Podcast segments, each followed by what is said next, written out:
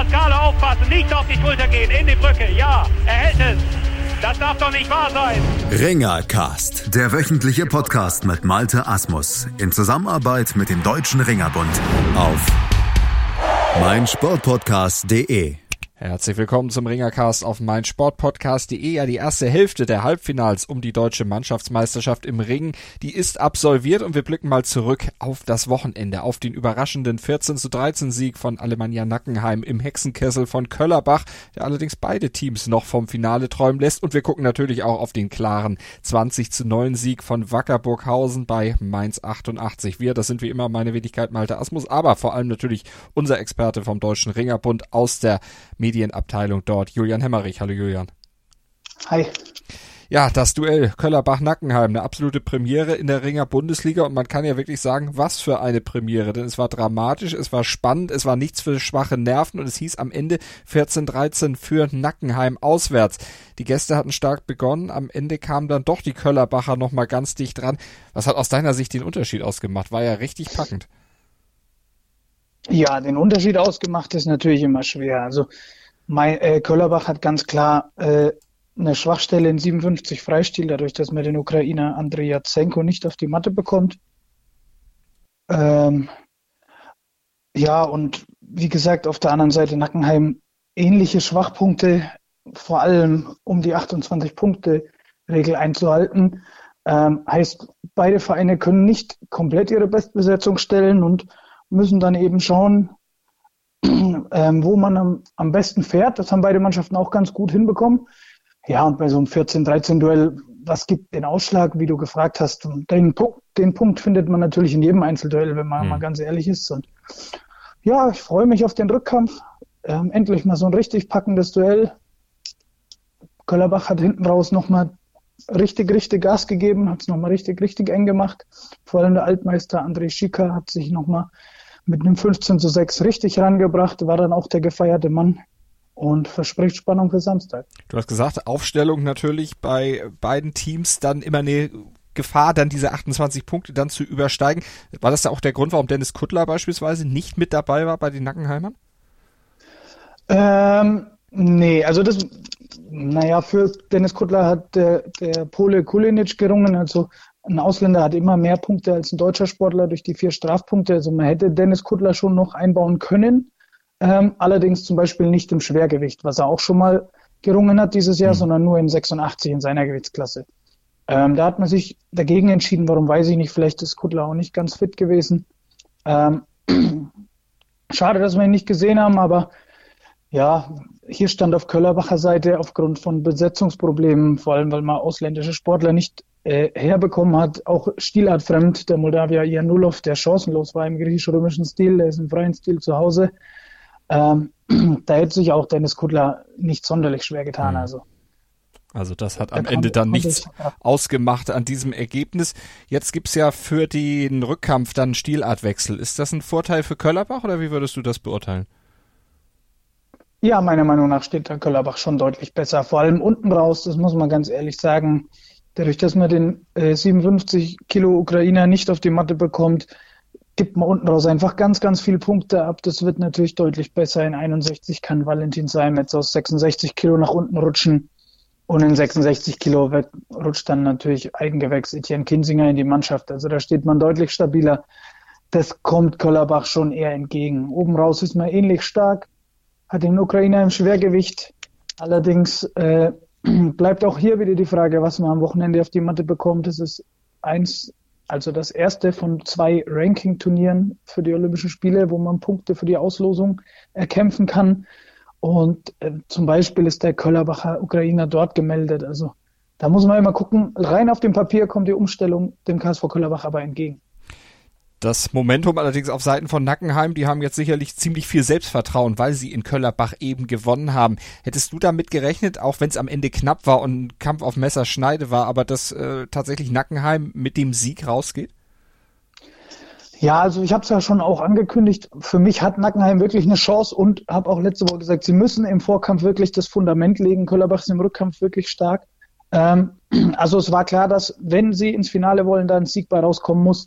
Dass ihnen das dann auch gelingt, das kann man natürlich vorher nie genau sagen. Mhm. Ähm, in, mein, in meinen Gedankengängen habe ich ihnen da wirklich ein, zwei Punkte Sieg zugetraut, was es ja letztlich auch geworden ist. Ähm, wenn man das Ergebnis dann im Nachhinein anguckt, wäre vielleicht sogar noch mehr drin gewesen, gerade durch die Besetzungsprobleme von Köllerbach. Ähm, dennoch fährt man sicherlich euphorisiert dann jetzt am Wochenende in eigener Halle alles nochmal auf und ja, versucht dann natürlich das erste Mal nach dem Halbfinale auch direkt das mit dem Finale zu krönen. Wie würdest du das prozentual einschätzen? Wie groß ist die Wahrscheinlichkeit, dass Nackenheim dann tatsächlich diesen Punktvorsprung auch hält und dann vielleicht auch noch ausbaut, um ins Finale einzuziehen? Also ich würde sagen, jetzt steht es wirklich 50-50. Mhm. Ja, die Chance hat sich Nackenheim im Hinkampf erarbeitet. Im Vorfeld war es sicher für jeden äh, Köllerbach der haushohe Favorit, auch einfach aufgrund der Erfahrung und äh, dass man das eigentlich aus jahrelangen Wettkämpfen kennt.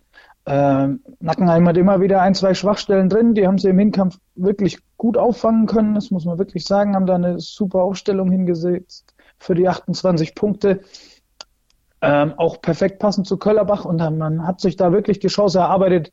Im Rückkampf sehe ich das 50-50, muss ich wirklich sagen. Das gibt vier, fünf ganz offene Kämpfe. Ich habe es vorhin auch kurz durchgeguckt. Ja, das ist wieder das Duell, was diese Woche in 66 war, kommt am Wochenende in 61. Das ging mit 4 zu 5 von Viktor Lyzen vom ASV Nackenheim, äh, SVA Nackenheim.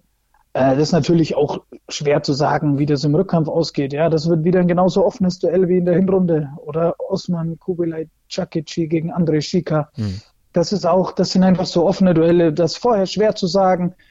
Ich denke, von diesen vier, fünf Duellen, wer sich da einfach den einen Punkt mehr holt, der wird dann am Ende sich durchsetzen. Meiner Meinung nach wird es wieder, wieder, wieder genauso eng wie im Hinduell. Also da entscheiden wirklich Kleinigkeiten. Es wird auf ein, zwei Pünktchen ankommen.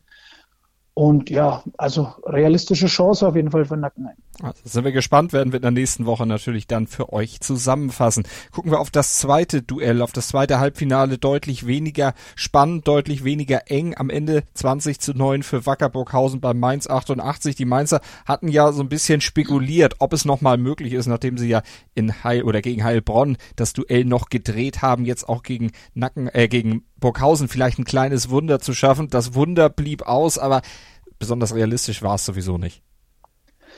Nein, besonders realistisch war es nicht. Dennoch hätte man vielleicht eine kleine Chance gehabt, wenn man wirklich in Bestbesetzung antreten kann. Ja, und da muss man einfach sagen, das macht einfach einen Unterschied auch zwischen dem SV Wacker Burghausen und den anderen Bundesligisten. Auf Mainzer Seite haben zahlreiche ausländische Sportler gefehlt, die auf internationalen Wettkämpfen oder Turnieren antreten mussten oder in Trainingslagern verweilt haben. Und der SV Wacker Burghausen hat es sogar geschafft, Cengiz Erdogan vom Samstag, wo er mit der Türkei auf der Matte stand, in den Flieger zu setzen, nach Mainz zu holen und dort wieder aufzubieten. Also das ist einfach, der Sportler hat sogar sein Finale um Rang 3 sausen lassen, ja, wurde da im Nachhinein aus der Turnierliste gestrichen in der Türkei, um dann für den SV Wacker auf die Matte zu gehen. Ähm, ich weiß nicht, wie genau der SV Wacker Burghausen das schafft, dennoch das hebt sie nochmal von allen anderen ab. Ja, sie schaffen es da wirklich, ihre Bestbesetzung zum Punkt X auf die Matte zu bringen. Es hat bei Burghausen nur ein Ausländer gefehlt mit Umar Paschajew in 75 Freistil. Sonst hat man alles dabei und ja, da ist einfach dann am Ende auch der 20 zu 9 Sieg zu erklären. Da wurde es einfach deutlicher als erhofft oder erwartet von Mainzer Seite. Aber ich denke mal, als man im Vorfeld dann gewusst hat, wen man alles nicht zur Verfügung hat, äh, konnte man sich auch in der Höhe eine Niederlage durchaus ausmalen. Mhm. Elf Punkte Vorsprung jetzt also für die Burghausener dann vor dem Rückkampf, der dann zu Hause stattfinden wird und diese elf Punkte wie viele Punkte werden sie am Ende Vorsprung haben aus deiner Sicht? Wenn du einfach mal spekulierst, ich weiß, es ist, ist doof, aber wir müssen es irgendwie ja. mal auf den Punkt bringen. Ja, also ich gehe ich gehe von einem von einem ähnlich hohen Sieg aus, das mhm. muss ich schon sagen. Also ähm, das ist das ist einfach äh, schon auch mitzurechnen. Also ich denke, dass Mainz wieder ein, zwei Besetzungsprobleme hat. Ja, das wird uns nicht verlassen, wie ich schon vorhin gesagt habe. Am Wochenende sind wieder die nächsten Turniere. Ähm, Burghausen, wie gesagt, schafft es da immer eigentlich in Bestbesetzung anzutreten. Stehen in der Rückrunde nicht schwächer als in der Hinrunde, macht beim SV Wacker überhaupt keinen Unterschied oder nahezu keinen Unterschied.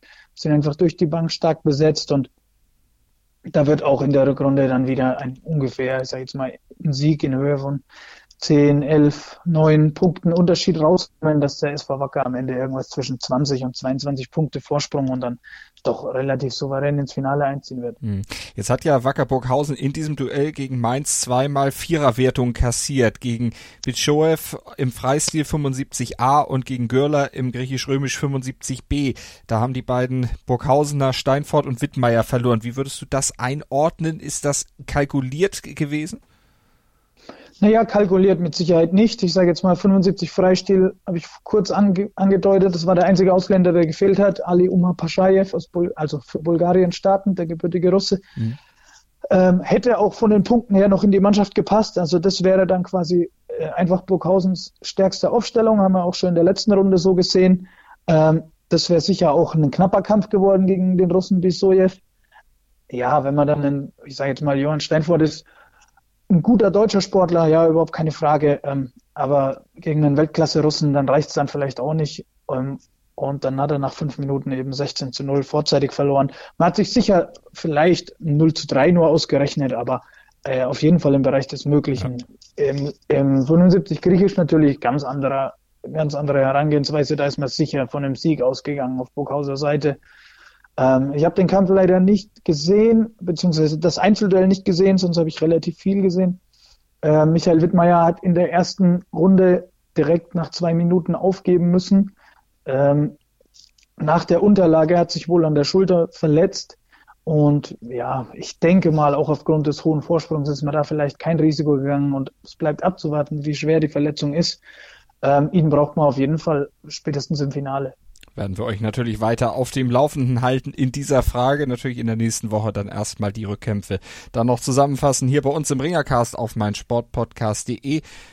Hoffen natürlich, dass ihr dann wieder mit dabei seid. Reinhört uns weiter die Treue, haltet unseren Podcast, abonniert mit dem Podcatcher eures Vertrauens oder bei iTunes, je nachdem, wo ihr mögt. Ihr findet uns auf jeden Fall den Ringercast auf meinsportpodcast.de übrigens auf unserer Homepage natürlich auch direkt und dann hört ihr weiter mich und vor allen Dingen unseren Experten Julian Hemmerich vom Deutschen Ringerbund. Julian, wie immer vielen Dank. Nicht zu danken, bis nächste Woche.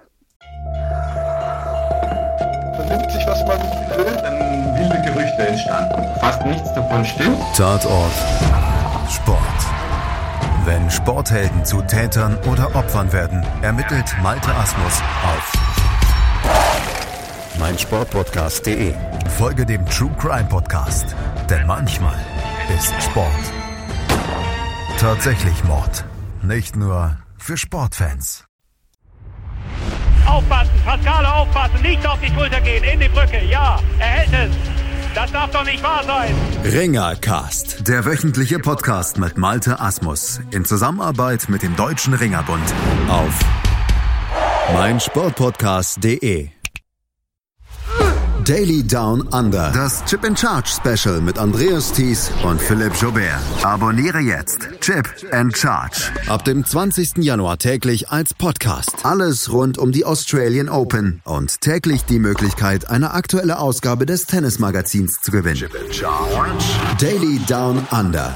Die Australian Open auf meinsportpodcast.de.